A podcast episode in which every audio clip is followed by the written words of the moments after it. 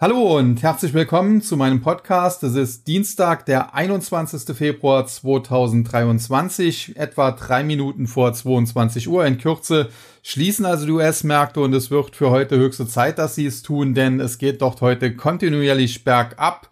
Und äh, das ist mit Sicherheit kein schöner Handelstag. Zunächst noch kurz zum Podcast selbst. Warum kommt er am heutigen Dienstag erst? Äh, ganz einfach, gestern am Montag war ja in Deutschland Rosenmontag, in den USA Feiertag, President's Day oder auch Washington's Birthday. Deswegen blieben die Börsen dort geschlossen. Zudem wurde mein Opa 90 Jahre alt. Und äh, da hatte ich gestern Abend an dieser Stelle leider keine Zeit, den Podcast aufzunehmen. Naja, gestern ist ja ohnehin nicht viel passiert, weil wie gesagt die US-Märkte geschlossen äh, geblieben sind. Heute geht's dafür so richtig abwärts, muss man sagen. Und äh, das liegt unter anderem daran, dass wir vorbörslich Quartalszahlen bekommen haben, unter anderem von Fluor, von äh, Home Depot und von äh, Walmart. Äh, vorbörslich waren im Prinzip zunächst alle drei Aktien deutlich im Minus. Jetzt im börslichen Handel muss man sagen, haben sich Flur und äh, Walmart äh, wieder gefangen, sind äh, teilweise ins Plus gedreht, beziehungsweise notieren jetzt sogar im Plus. Nur Home Depot, die hat's richtig erwischt. Die fallen unter die Marke von 300 Dollar, ein Minus von fast sieben Prozent. Und aus charttechnischer Sicht äh, muss man die Aktie jetzt ganz genau im Auge behalten, denn im Bereich von 300 Dollar liegt ein charttechnischer Support, der jetzt erst einmal angeknackst ist. Aber ob er am Ende tatsächlich dann auch gebrochen wird. Äh, das muss man sehen. Wäre das allerdings der Fall, dann hätte die Aktie ein Verkaufssignal generiert und es könnte auch noch deutlich tiefer gehen. Aber aktuell ist das noch nicht abzusehen. Heute mit Sicherheit ein schwacher Tag, aber wenn morgen die Bullen wieder zugreifen würden und heute Abend nachbörslich gibt es auch noch ein paar Quartalszahlen, dann könnte es schon wieder anders aussehen. Generell muss man sagen, die Quartalszahlen, die gemeldet worden sind von allen drei Unternehmen, die waren jetzt nicht äh, super berauschend, aber auch nicht grottenschlecht.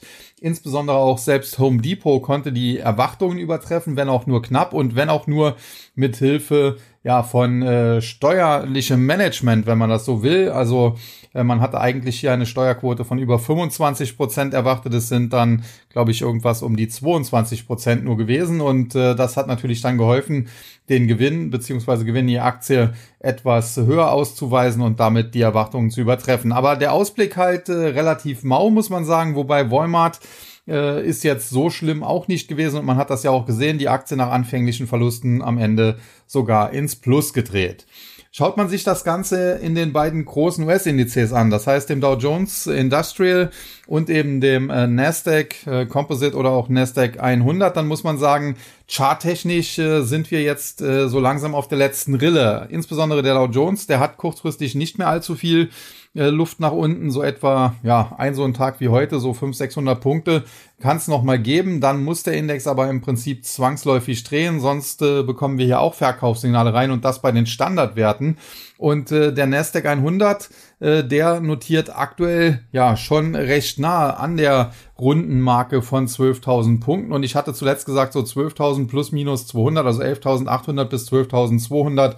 Das ist so, dahin darf der Index fallen, tiefer darf es nicht gehen. Also auch hier noch ein Handelstag wie heute, wo es ja jetzt aktuell 270, 280 Punkte nach unten rauscht und äh, wir hätten das nach unten ausgereizt. Auf der anderen Seite ist der Tag aber auch nicht so schlecht, wie er auf den ersten Blick äh, auf die Indizes aussehen mag. Denn wie gesagt, es sind Aktien wie Walmart, die schwach begonnen haben, die dann ins Plus gedreht sind und wir sehen insbesondere auch im Tech-Sektor, dass doch nicht alles unter Druck gerät. Beispielsweise die Aktie von PayPal, die kann sich heute relativ gut behaupten und äh, obwohl es da jetzt da keine großen neuen Nachrichten gibt, äh, kann sie sogar etwa ein Prozent zulegen und damit so im Bereich der Unterstützung, die sie zuletzt angesteuert hat, so langsam mal stabilisieren. Also insofern, äh, was wir jetzt zuletzt in den letzten Tagen gesehen haben, ist bisher nur eine Korrektur, eine durchaus äh, ja kräftige Korrektur, aber wir hatten ja auch zuvor eine durchaus kräftige Jahresanfangsrallye und ich hatte diese Korrektur auch angesagt. Insbesondere auch entspricht sie dem äh, Fahrplan, den ich meinen Abonnenten im Tag an die Hand gegeben habe. Die haben das heute dann auch gefeiert, weil äh, im Prinzip ja alles genauso gelaufen ist, äh, wie ich es da mit den Pfeilen eingezeichnet habe. An dieser Stelle sei dann auch noch erwähnt, wir haben auf dem YouTube-Kanal zuletzt äh, neue Videos hochgeladen und insbesondere das letzte Video hat bisher noch nicht so viele Zuschauer gezogen. Da geht es um das Thema Short Selling und an meiner, aus meiner Sicht wäre es ganz clever, sich das mal anzuschauen, um eben auch zu wissen, wie man eventuell äh, Short agieren kann, um eben äh, in Zukunft bei solchen ja, Rücksetzern, in solchen Korrekturen eventuell auch Geld machen zu können. Äh, das ist natürlich, wenn man so will, die Königsdisziplin, aber man sollte sich zumindest einmal damit auseinandergesetzt haben, wie es überhaupt funktioniert. Und deswegen an dieser Stelle auch der Hinweis auf meinen YouTube-Kanal. Äh, den solltet ihr euch auf jeden Fall einmal ansehen.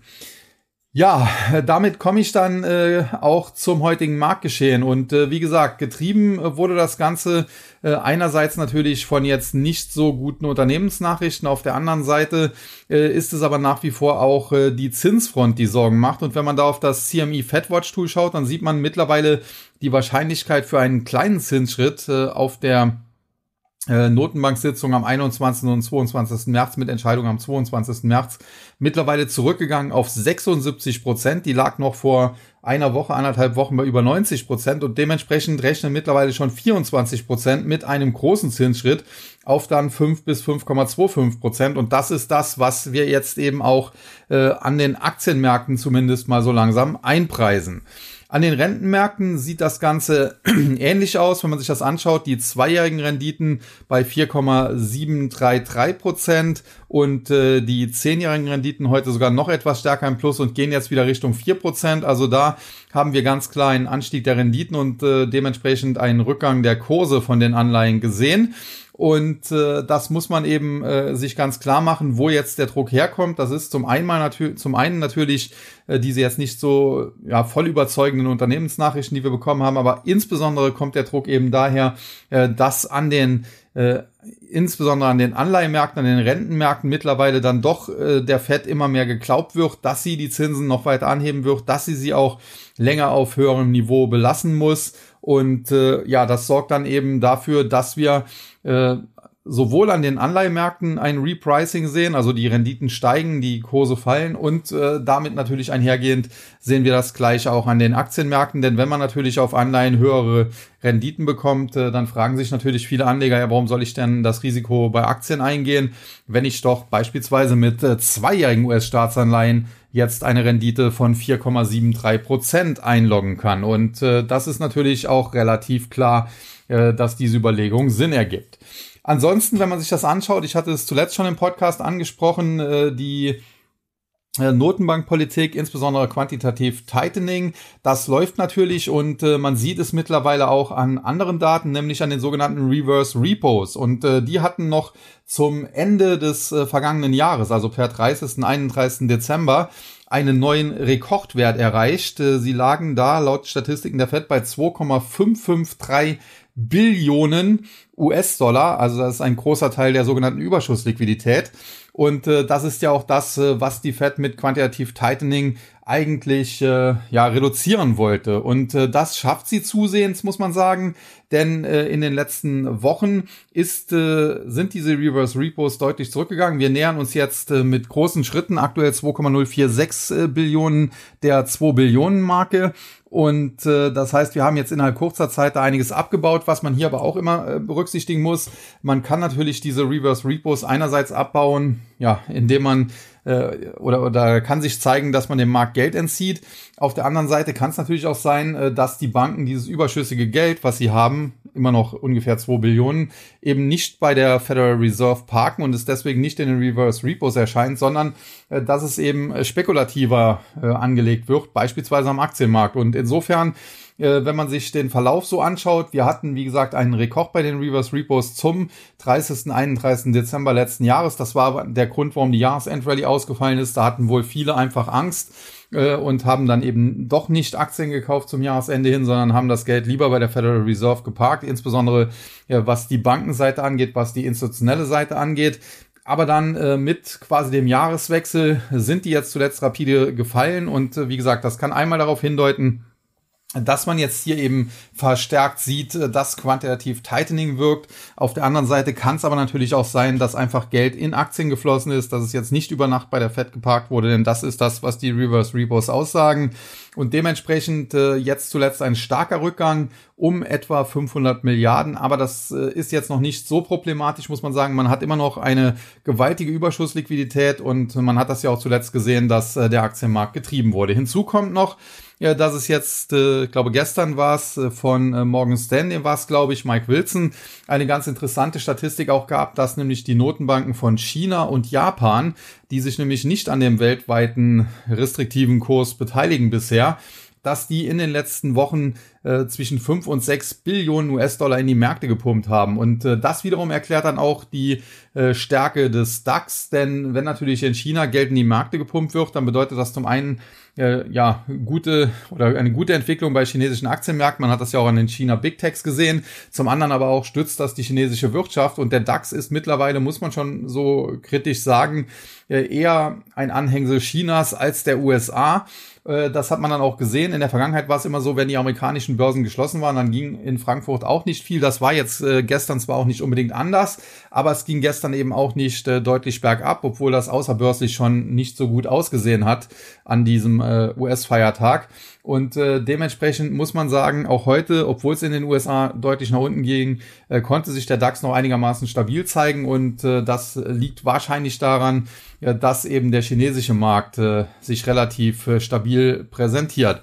Ansonsten von Unternehmensseite her auch noch eine ganz interessante Meldung aus dem chinesischen Raum, wenn man so will. Taiwan Semiconductor. Sie erinnern sich oder ihr erinnert euch, äh, Warren Buffett war da ja mal kurz drin vor ein paar Wochen, hat dann aber sehr schnell Gewinne mitgenommen. Äh, die haben jetzt bekannt gegeben, dass sie eine Fabrik in Deutschland, die eigentlich 2023 fertiggestellt werden sollte, erst äh, 2025 fertigstellen werden. Und wir haben zuletzt auch schon von Intel gehört, dass es auch doch zu Verzögerungen kommt, weil man eben mehr Subventionen gerne hätte, bevor man da die Chipfabrik in der Nähe von äh, Dresden ist. Das glaube ich äh, dann äh, ja hochzieht. Und das deutet auch darauf hin, zusammen mit den äh, Zahlen aus dem Chipsektor, die wir zuletzt so bekommen haben. Natürlich waren es vereinzelt gute Zahlen, aber in der Masse muss man sagen, deutet es darauf hin, dass wir im Chipsektor eben den äh, typischen Schweinezyklus haben. Und da nützt auch nichts, dass langfristig äh, natürlich die Nachfrage nach Chips äh, steigen wird und, und äh, dass grundsätzlich langfristig ein gesunder, ein guter Markt ist. Aber kurzfristig der Schweinezyklus, der kann eben dazu führen, äh, dass hier ein massives Überangebot besteht. Ich hatte das ja auch in einem YouTube-Video vor ein paar Wochen oder Monaten äh, schon mal äh, gesagt. Und äh, das zeichnet sich immer mehr ab. Und auch wenn es, wie gesagt, vereinzelt gute Zahlen im Chipsektor auch gab oder gibt, äh, muss man schon ganz klar sagen, dass sich dieser Schweinezyklus immer mehr abzeichnet und dass man da vorsichtig sein sollte. Spaß machen hingegen, wenn auch vielleicht jetzt nicht heute, aber in den letzten Tagen weiterhin die Kryptos. Die Market Cap aller Kryptos ist wieder über die Marke von einer Billion US-Dollar gestiegen. Der Bitcoin kann sich nach wie vor relativ stabil halten. Er hat schon mal über die 25.000 Dollar gelugt. Das hat dann jetzt nicht gereicht, nach oben auszubrechen. Das hätte mich auch gewundert, aber wir äh, stabilisieren uns jetzt so im Bereich 24.500. Man muss aber auch sagen, teilweise nachts ging es sogar unter die 24.000er Marke. Allerdings haben die Bullen dann auch immer sehr schnell zugegriffen. Und äh, gleiches gilt dann auch für viele andere Coins, insbesondere Ethereum ist natürlich von den Höchstkursen, die wir vor ein, zwei Tagen gesehen haben, von 1710 jetzt auf 1670, 1671 zurückgefallen. Aber ein Beinpro ist das nicht und viele kleinere Altcoins sind zuletzt durch die Decke gegangen und tun das auch weiterhin. Wir haben da ja auch im Takt den ein oder anderen schönen Trade schon gehabt und werden da sicherlich auch den ein oder anderen noch bekommen. Allerdings gibt's auch immer wieder die Frage, warum ist die Investitionsquote noch äh, nicht äh, bei 100 Prozent beispielsweise? Nun ganz einfach, weil ich das, was wir jetzt eben sehen, erwartet hatte, nämlich, dass wir nochmal einen kräftigen Rücksetzer bekommen. Und ich glaube, äh, dass man jetzt ganz genau aufpassen muss, äh, sollte sich beispielsweise der Nasdaq 100 um 12.000, also 11.800 bis 12.200 äh, stabilisieren und von da wieder nach oben gehen, äh, dann glaube ich, äh, dann können wir sagen, der Bärenmarkt, der nähert sich so langsam dem Ende. Es kann allerdings durchaus sein, dass wir noch eine Etage tiefer tauchen, dass wir noch mal Richtung 11.000 oder sogar Richtung der Tiefs von 10.440 tauchen. Und da muss man dann sehen, ob der Bärenmarkt doch beendet werden kann oder ob wir neue Tiefs machen. Ich rechne nicht mit neuen Tiefs, muss ich ganz ehrlich an dieser Stelle aussagen. Aber dass wir das äh, eventuell nochmal antesten können, das kann ich mir schon vorstellen. Wenn das aber der Fall sein sollte und wir nochmal auf diese Kurse zurückfallen sollten und äh, die verteidigen können, dann glaube ich, kann man den Bärenmarkt so langsam als äh, beendet erklären, denn man muss auch ganz klar sagen, selbst wenn jetzt beim nächsten Mal noch ein großer Zinsschritt kommt und wenn danach vielleicht nochmal ein kleiner kommt, wie auch immer das dann am Ende ausgehen wird, ich bleibe dabei, es ist am Ende nicht entscheidend, ein Viertelprozent mehr oder weniger im Leitzins, äh, sondern wir sind aktuell schon in einem Bereich, wo die Notenbank schon sehr stark bremst, wo sie aus meiner Sicht schon restriktiv ist. Das hat auch äh, im Prinzip, jetzt hätte ich fast Ben Bernanke gesagt, Jerome Powell zuletzt bestätigt als er gesagt hat, der Prozess der Disinflation hat bereits begonnen und das haben die Aktienmärkte auch durchaus kurzfristig so ein bisschen zurecht gefeiert, allerdings vielleicht eben auch ein bisschen zu viel und äh, das wird jetzt so wieder etwas normalisiert. Ansonsten äh, schauen wir uns die Indizes kurz an. Wir hatten den DAX zum Handelsschluss äh, knapp unter der Marke von 15.400, ein Minus von etwa einem halben Prozent oder etwa 80 Punkten. Nachbörslich taucht er nochmal etwa 20 Punkte ab, aber das ist jetzt auch kein Beinbruch, muss man sagen. Das ist jetzt auch nicht die Welt. Und insgesamt Gewinner und Verlierer. Auf der Verliererseite hatten wir Sartorius, wo ich zuletzt ja bei Kursen über 450 gesagt habe, da muss man aufpassen, dass die Aktie nicht schon wieder zu teuer wird. Und äh, jetzt ist sie dann eben auch wieder deutlich zurückgekommen. Aber nach wie vor bleibe ich dabei, so dieser Bereich ja, 420 bis 450, 460, äh, das ist eigentlich so einigermaßen der fundamental faire Wert. Wenn der Markt jetzt äh, ganz schlecht läuft, dann kann es auch vielleicht noch mal unter die 400er gehen, aber die Tiefs sollten auch hier drin sein und grundsätzlich auf längere Sicht ist das ein solides Investment. Dann Adidas, da gab es auch Hiobs Botschaften aus Vietnam, äh, da streicht ein, ja, wenn man so will, äh, Unternehmen, das eng mit Adidas, aber auch Nike zusammenarbeitet, äh, 6000 Stellen. Deswegen Adidas, äh, da sieht's aktuell vielleicht nicht so gut aus, aber auch hier relativiert sich das Ganze. Äh, die Aktie ist schon sehr heftig in den Keller geprügelt worden, hat sich aber gegenüber den Tiefs mittlerweile auch schon deutlich erholt und das pendelt sich jetzt so ein bisschen aus. Kann sein, dass es die Aktie nochmal bei 135 oder vielleicht sogar in Richtung 120, 125 gibt aber wir sind da den Tiefs deutlich näher als irgendwelchen Höchstkursen. Und dann Siemens Energy, zuletzt zum Teil auch gut gelaufen, hatte ich äh, bei recht niedrigen Kursen immer positiv besprochen, dabei 10, 11 Dollar, äh, Dollar sage ich schon, Euro. Mittlerweile sind wir über 18, die Aktie ist so zuletzt so ein bisschen ins Stocken gekommen. Aber prinzipiell bleibe ich dabei. Rücksetzer, wenn es hier nochmal Richtung 15, 16 gehen sollte, wäre das eigentlich sehr positiv und das müsste man eigentlich kaufen. Die Gewinnerseite dann mit Henkel, Linde und RWE. Henkel Konsumgüterkonzern, die Aktie generell schon seit einiger Zeit nicht gerade der große Outperformer im DAX. Grundsätzlich äh, bin ich auch kein großer Fan des Unternehmens, das muss ich an dieser Stelle so ganz klar sagen. Aber natürlich an äh, schwachen Tagen, da werden solche defensiven Werte vielleicht eher gesucht. Nichtsdestotrotz, wenn ich mich dafür einen Konsumgüterkonzern im DAX entscheiden müsste, würde ich persönlich Bayersdorf, also die Aktie von Bayersdorf bevorzugen. Aber wie gesagt, was ich hier sage, ist immer nur meine Meinung und das kann natürlich jeder anders sehen. Die Entscheidungen müsst ihr selber treffen. Dann Linde kurz vor dem Abschied äh, aus dem äh, DAX. Äh, da wird ja die Commerzbank nachrücken. Äh, zuletzt noch mal ein bisschen unter Druck gekommen. Heute geht's dann wieder nach oben. Solange die Aktie sich über 285 Euro halten kann, ist hier im Prinzip nichts kaputt und nach oben bestehen äh, nach wie vor Chancen. Und dann RWE. Natürlich auch sehr defensiver Wert, Energieversorger, wenn man so will, hier im Prinzip für die äh, Stromproduktion in Deutschland zuständig. E.ON ist ja eher für die Netze zuständig, aber auch E.ON zuletzt relativ gut gelaufen, über die Marke von 10 Jahr gestiegen. Und RWE, die haben zuletzt so ein bisschen abgegeben. Jetzt heute an einem schwachen Tag sind sie dann ausnahmsweise mal wieder der Topgewinner im DAX. Ich bleibe dabei, in den letzten Jahren war ich eigentlich immer der Meinung, dass RWE die bessere Aktie gegenüber E.ON ist. Aktuell bin ich da nicht mehr unbedingt dieser Meinung. Ich könnte mir vorstellen, dass in den nächsten ein, zwei Jahren die E.ON vielleicht etwas besser laufen kann als RWE. Und äh, RWE sehe ich jetzt, ja, ich will jetzt nicht sagen als komplett ausgereizt an, aber tendenziell würde ich da an starken Tagen vielleicht eher mal Gewinne mitnehmen. Ja, dann der MDAX heute mit einem Minus von äh, knapp 94 Punkten, 0,33 Prozent, 28.710,28. Auf der Verliererseite Fraport, Kion Group und Around Town. Fraport, Flughafenbetreiber, die hat es natürlich bei Corona hart erwischt. Äh, die Aktie zuletzt dann wieder etwas erholt, jetzt aber auch schon wieder unter Druck geraten. Generell begeistert mich das Geschäftsmodell nicht so, muss ich an dieser Stelle ganz ehrlich sagen. Dann äh, Kion Group, die hatte ich sehr tief, äh, sehr positiv besprochen. Dann hat sie sich mehr oder weniger fast verdoppelt. Jetzt äh, wird das Ganze auskorrigiert. Ich würde mich freuen, wenn die Aktie noch etwas tiefer fallen könnte. Denn prinzipiell glaube ich, dass das eine gute Aktie ist und je tiefer man die kaufen kann, äh, desto besser. Man muss sehen, die Tiefstkurse, die lagen hier seinerzeit unter 20 Euro. Im Top ging es dann bis auf etwa 41. Jetzt haben wir zuletzt mal ein paar Gewinne wieder abgegeben, sind so in dem Bereich 36 gefallen. Prinzipiell charttechnisch würde das schon genügen als Korrektur. Wenn es aber ganz gut läuft, äh, dann kann es auch noch mal so Richtung 32, 33 gehen und hier sollte man dann, glaube ich, spätestens äh, zugreifen, wenn man es in der Vergangenheit nicht schon getan hat. Und dann Around Town, Immobilienaktie. Generell bin ich jetzt nicht der große Freund äh, von Immobilienaktien. Wenn ich die äh, ins Depot packen würde, würde ich mich zudem auf die größeren konzentrieren. Around Town ist eher eine kleinere, muss man an dieser Stelle sagen. Ja, und dementsprechend, die Aktie hat sich zuletzt teilweise schön erholt, ist zuletzt zurückgekommen. Auf dem aktuellen Niveau charttechnisch nicht uninteressant, muss man sagen, so im Bereich 240 oder darunter. Aber der ganz große Fan äh, bin ich da definitiv nicht. Und dann die Gewinnerseite mit Commerzbank, Rheinmetall und Heller. Commerzbank, da feiert man natürlich die baldige Rückkehr in den DAX. Äh, damals für Wirecard geflogen. Mittlerweile Wirecard gibt's nicht mehr. Commerzbank bald wieder im DAX. Aber das Problem ist halt, in der Vergangenheit war es oft so, dass äh, Aktien, die in den DAX aufgenommen wurden, danach schlecht gelaufen sind ja, das liegt einfach daran, dass man in den DAX erst kommt, wenn man zuvor eine Zeit lang eine gute Performance hatte und die Commerzbank ist zuletzt ja tatsächlich auch gut gelaufen.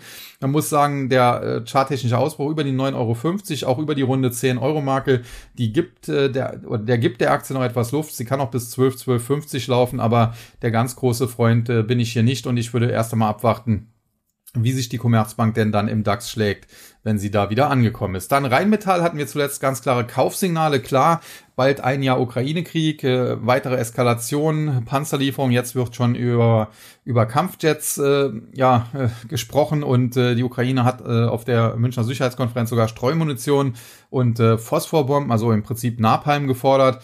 Und äh, ja, das ist natürlich alles nicht schön, diese ganzen Entwicklungen. Ich bleibe dabei, dieser Krieg kann im Prinzip am ehesten von China beendet werden. Man hat in München auf der Sicherheitskonferenz gehört, dass China da auch einen Friedensplan vorlegen möchte. Ich hoffe, dass das bald passiert und dass da dieses unnötige Blutvergießen ein Ende hat. Aber Fakt ist, äh, die Rüstungskonzerne, die profitieren aktuell natürlich davon und die werden natürlich auch noch länger davon profitieren.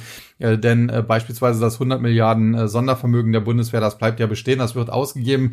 Der Wehretat in Deutschland, aber auch in vielen anderen Ländern, die sich zuvor sicher gefühlt haben, der wird steigen und dementsprechend werden Rüstungskonzerne da definitiv profitieren. Und Rheinmetall charttechnisch mit Kurs die 275 bis 280 und da ist sie auf dem Weg hin. Und dann Heller, ein Autozulieferer, muss man sagen, prinzipiell auch eine Aktie, die mir in der Vergangenheit gut gefallen hat, aber wenn ich das richtig im Kopf habe, gibt es hier schon seit längerer Zeit ein Übernahmeangebot. Und äh, diese Übernahme, die scheint auch oder schien zumindest damals in äh, ziemlich trockenen Tüchern zu sein. Und wenn das eben so ist, äh, dann kann man eigentlich nur darauf spekulieren, äh, dass vielleicht hier nochmal irgendwie nachgebessert werden muss. Aber aus charttechnischer Sicht muss man sagen, so im Bereich 80 bis 82 Euro ist da eigentlich der Deckel drauf.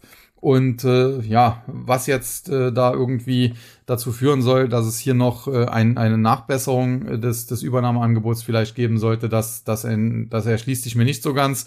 Wenn ich das also richtig im Kopf habe, dass es hier äh, tatsächlich ein Übernahmeangebot gibt und diese Übernahme auch äh, ja so gut wie sicher ist, äh, dann muss man sagen, ist die Aktie in der Vergangenheit sicherlich sehr interessant gewesen, aber aktuell natürlich äh, muss man sie da nicht mehr ins Depot packen, es sei denn, man möchte da, wie gesagt, auf äh, eine Nachbesserung spekulieren. Ja, dann der S-DAX, hier ein Minus von 108,37 Punkten, 0,8 Prozent, 13.402,41. Verliererseite SFC Energy, Morphosis und Nagaro. SFC Energy so aus dem Bereich Brennstoffzellen. Grundsätzlich halte ich von solchen Brennstoffzellenaktien aber we äh, relativ wenig. Bei SFC Energy ist es eine kleine Ausnahme, muss man sagen. Äh, die sind nämlich hier, ja, relativ gut aufgestellt und äh, haben hier keine Luftschlösser, äh, wie beispielsweise Neil Asa und andere. Äh, und äh, dementsprechend kann ich mich mit der Aktie mehr oder weniger so als ziemlich Einzigster aus diesem Sektor einigermaßen anfreunden. Man muss aber auch sagen, äh, zuletzt ist sie teilweise bis 27 Euro nach oben gelaufen. Da war sie nah an den, äh, an den Höchstständen dran. Deswegen, dass es zuletzt etwas abwärts ging, ist hier nicht verwunderlich. Und äh, ich würde hier definitiv auf Kurse im Bereich unter 20 Euro warten, wenn ich mich denn hier engagieren wollte. Dann Morphosis haben wir in der Vergangenheit oft genug besprochen, äh, seit äh, Dr. Simon Moroney in den Ruhestand gegangen ist und das neue Management am Ruder ist, wurde hier aus äh, dieser Aktie im Prinzip eine Zockerbude gemacht. Man hat diese Übernahme von Constellation in den USA durchgezogen und äh, wettet damit jetzt quasi auf einen Erfolg von deren Forschung. Wenn es dazu einem Durchbruch kommen sollte, dann kann die Aktie natürlich nach oben schießen. Der Kapitalmarkt, die Anleger sehen das aber sehr, sehr kritisch wir sehen hier ja große Risiken und nicht so große Chancen wie das Management und ja, lassen wir uns mal überraschen, ob das Management am Ende recht haben wird. Wenn es recht haben wird, dann kann das ein Vervielfacher werden, das muss man so ganz klar sagen. Aber wenn nicht, kann das Ganze auch im totalen Desaster enden und dementsprechend kann ich die Anleger verstehen, die hier ausgestiegen sind. In der Vergangenheit war Morphosis zusammen mit Evotech die beste deutsche Biotech-Aktie für mich. Aktuell würde ich Morphosis nicht mehr anfassen, Evotech schon eher, aber auch da muss natürlich der Preis äh, stimmen. Ja, und dann Nagaro, die hatten zuletzt auch eine schöne Rallye, da habe ich mich ein bisschen geärgert, weil ich hatte die eigentlich auf dem Zettel für mein privates Depot, äh, habe dann aber den Einstieg verpasst und plötzlich war die Aktie bei 135. Ich hatte aber an dieser Stelle auch gesagt, dass das eigentlich das Kursziel war, was damit erreicht wurde und dass es jetzt zu Rücksetzern kommen kann. Und prinzipiell der Rücksetzer, der dann kam, so in Richtung 126, äh, der war okay. Aber jetzt in den letzten Tagen geht's hier mit roten Kerzen äh, ganz steil nach unten. Und äh, jetzt muss man aufpassen, die Aktie hat durchaus noch weiter Luft nach unten, kann durchaus noch mal Richtung 110 oder vielleicht sogar 108 fallen. Da müsste man sie sich neu anschauen. Der Aufwärtstrend, der kurzfristige, der so schön war, auch mittlerweile kaputt. Und äh, dementsprechend, ja, Nagaro, äh, prinzipiell mag ich das Unternehmen, mag ich die Aktie, aber äh, die Kursentwicklung in den letzten Tagen, ja, die ist nicht so schön. Äh, die Chartstruktur ist nicht so schön. Und dementsprechend würde ich hier ein bisschen zurückhaltend agieren. Die Gewinnerseite dann Hensoldt, Ziel Network und Klöckner Co. Hensoldt, Rüstungskonzern, da gilt im Prinzip ähnliches, wie ich schon bei Rheinmetall gesagt habe. Ziel Network, äh, Lotto-Unternehmen äh, in der Vergangenheit hießen ja mal Tipp 24, auch eine Aktie, die ja oftmals wild hin und her äh, springt, muss man sagen. Nicht unbedingt an einzelnen Tagen, sondern eher dann über Wochen oder Monate. Da geht es manchmal steil bergauf, manchmal steil bergab kann man schwer einschätzen, schwer einfangen. Man muss sagen, zuletzt hat die Aktie sich teilweise sehr schön nach oben entwickelt, ist dann in eine Korrektur übergegangen. Die Korrektur, die ist, ja, mehr oder weniger kann man sagen, könnte sie abgeschlossen sein, da unten im Bereich von 29. Aber um jetzt hier neues Kurspotenzial nach oben freizusetzen, müsste die Aktie mindestens über 32, besser sogar über 33 Euro steigen. Und äh, solange das nicht passiert, ist sie eigentlich im Niemandsland. Ja, und dann Klöckner und Co., äh, Stahlhändler, muss man auch aufpassen. Stahlhändler ist nicht gleich äh, Stahlproduzent. Äh, Händler können auch gute Geschäfte machen, wenn es den Produzenten nicht so gut geht, weil sie dann vielleicht auch sehr günstig Stahl einkaufen können. In der Vergangenheit war das auch so ein bisschen eine Trump-Aktie. Man hatte darauf spe spekulieren können, weil sie auch ein US-Geschäft haben, dass die von Trump hätten profitieren können. Das ist nicht der Fall gewesen. Jetzt zuletzt aber profitieren sie von den steigenden Rohstoffpreisen. Stahlaktien waren ja zum Teil sehr gefragt. Eine ArcelorMittal beispielsweise ganz gut wieder erholt. Selbst eine ThyssenKrupp zwischenzeitlich ganz gut gelaufen. Ja, und bei äh, Klöckner und Co. muss man sagen, die Aktie ist jetzt über 10 Euro. Wenn sie das halten kann, hätte sie noch Platz Richtung 12, dann kann man mal weiterschauen. Aber der ganz große Favorit ist sie von mir nicht und langfristig würde ich sie mir auch definitiv nicht ins Depot legen. Dafür ist sie ja äh, langfristig nicht gut genug in der Vergangenheit gewesen. Da war die Geschäftsentwicklung nicht konstant genug. Gut. Ja, und dann äh, der TechDAX, hier heute ein Minus von knapp 25 Punkten, 0,75 Prozent, 3241,63. Auch hier kein Beinbruch. Gewinner und Verlierer. Auf der Verliererseite Evotech, Morphosis, Nagaro. Nagaro, Morphosis hatten wir schon. Evotech hatte ich eben schon angedeutet. Prinzipiell mag ich Evotech. Ich kenne ja auch Dr. Werner Landthaler, war ja schon mal mit ihm essen im Rahmen des äh, Eigenkapitalforums. Und äh, dementsprechend äh, finde ich das Unternehmen gut, kenne es auch sehr gut. Man muss aber sagen, zu Höchstkurse in der Vergangenheit war die Aktie natürlich auch zu teuer. Jetzt zuletzt hat sie sich auch wieder ganz schön erholt, ist aber dann so im Bereich 20, hat sie sich den Kopf gestoßen, äh, ist sie an einen Widerstand gestoßen und äh, ja, jetzt ist sie so ein bisschen in der Konsolidierung und äh, Kurse so im Bereich, ja, unter 18 auf jeden Fall, gerne Richtung 17 äh, während für mich hier äh, die Kaufbasis aktuell knapp 18,50 wäre mir noch zu teuer. Und die Gewinnerseite Freenet, Hensoldt und Telefonica Deutschland. Hensoldt hatten wir schon besprochen, bleiben noch Freenet und Telefonica Deutschland. Das kann man schnell machen, sind natürlich äh, Telekom-Konzerne, Dividendenzahler und dementsprechend an schwachen Tagen äh, immer besonders gesucht. Und ich glaube, in dieser Woche, ich glaube Donnerstag, kommen ja auch noch die Zahlen der Deutschen Telekom. Die Aktie hat ja zuletzt auch Freude gemacht. Die T-Aktie ist auf den höchsten Stand seit, keine Ahnung, ewigen Zeiten gestiegen. Endlich wieder über der Marke von 20 Euro zurück. Wird sich auch mein Papa freuen, der ja da Aktionär der ersten Stunde äh, immer noch ist und äh, ja über die Zeit nicht so viel mit der Aktie gemacht hat, wobei mittlerweile sind auch Kursgewinne angefallen, aber in erster Linie hat er da über Dividenden sein Geld äh, verdoppelt und äh, das sah zwischenzeitlich ja auch schon mal viel besser aus in diesem äh, Dotcom-Bubble-Hype äh, des Jahres 2000. Da war die Telekom ja schon mal über 100 Euro, jetzt 20,91 Euro. Aber prinzipiell muss man sagen, die Telekom gefällt mir nicht schlecht, insbesondere auch aufgrund des US-Geschäfts und das äh, hat ja noch der damals geschasste und viel kritisierte Ron Sommer, der ja die Telekom an die Börse gebracht hat, äh, mehr oder weniger initiiert, damals mit dem Kauf von VoiceStream Wireless. Also so äh, kann sich das äh, über die Jahre entwickeln und äh, ja, interessant. Die Telekom wollte ja das US-Geschäft auch schon öfter abgeben, hat dann nicht geklappt und äh, heute kann man froh sein, dass man T-Mobile US im Konzern hat. Ja, und dann noch kurz äh, zum US-Markt. Äh, der Dow Jones, ich habe es eben schon gesagt, allzu viel äh, Luft nach unten ist nicht mehr, noch so etwa zwei Prozent, noch so ein Tag wie heute. Und es wird eng. Äh, heute auf der Verliererseite die Aktien von 3M. Die kann man aus meiner Sicht ohnehin erstmal vergessen. Die hatten ja vor kurzem drei, vier Wochen ist es her, schwache Zahlen, aber generell läuft es hier schon seit einiger Zeit nicht mehr rum. Dann rund, dann Intel, die jetzt zuletzt auch wieder verstärkt unter Druck kommen, was so ein bisschen überraschend ist, weil eigentlich sah es danach aus, als hätte sich die Aktie in der Vergangenheit da unten im Bereich 24, 25 Dollar stabilisiert. Mittlerweile gehen wir aber schon wieder stark in diese Richtung. Und sollte die Aktie hier neue Tiefs machen, unterhalb von 24,5, 24,50, also ja, dann wird's hier auf jeden Fall kritisch. Also die Aktie hat natürlich dann noch weniger Luft als der Dow Jones selbst. Und dann Home Depot, schon angesprochen, die Quartalszahlen zwar etwas besser als erwartet, aber das äh, auch nur aufgrund von äh, steuerlichen Management-Tricks, wenn man so will, also legalen Tricks und äh, der Ausblick schwach und deswegen Home Depot am Ende mit minus sieben Prozent der Tagesverlierer im Down. Die Gewinnerseite haben wir Travelers, Procter Gamble und Walmart. Äh, muss man sagen, Travelers und Procter Gamble äh, sind auf der Gewinnerliste, aber haben trotzdem kleines Minus. Travelers verliert knapp 0,3 Prozent, Procter Gamble knapp 0,1 Prozent. Procter Gamble natürlich klassischer Konsumgüterwert, defensiver Wert ja heute gesucht. Travelers zuletzt ohnehin stark gelaufen aus dem Bereich so Versicherung, Banken, Finanzen.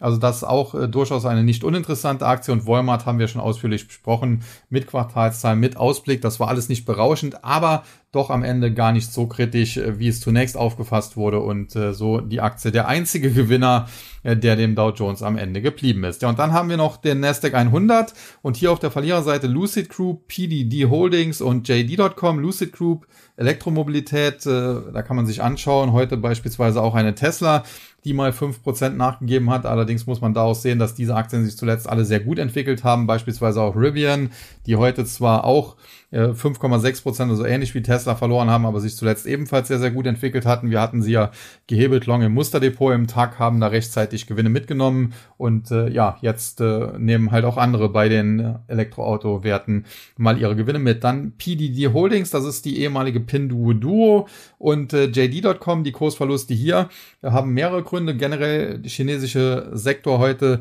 eher unter Druck. Da gab es wohl auch ein Treffen mit äh, den, den Chefs der, der Big Tech Tech-Unternehmen äh, mit dem äh, stellvertretenden Leiter des zuständigen oder für, für die Branche zuständigen Ministeriums. Da hatte man Angst vor neuer Regulierung. Aber insbesondere der Druck bei JD.com und PDD Holdings kommt daher. JD.com hat bekannt gegeben, dass man hier neue Pläne äh, entwickelt hat, weil man eben J, äh, Pinduoduo also PDD Holdings, wie sie jetzt heißen, als Konkurrenten betrachtet. Und äh, da hat man jetzt Angst, dass es dazu einem äh, Preiskampf kommt, dass die sich da gegenseitig unterbieten äh, bei den Preisen im E-Commerce. Und äh, das könnte natürlich auf den Gewinnen lassen und dementsprechend PDD Holding minus knapp 10% und JD.com sogar minus 11%. Bei JD.com muss man sagen, ich hatte eigentlich hier eine Kaufbasis von 48 Dollar, habe heute im Tag aber da die Frage beantwortet, dass ich das erstmal zurückstellen würde. Nicht wegen der Kursverluste heute, weil das ging ja zumindest äh, erstmal in Richtung 48 Dollar. Das wäre so die Kaufbasis gewesen,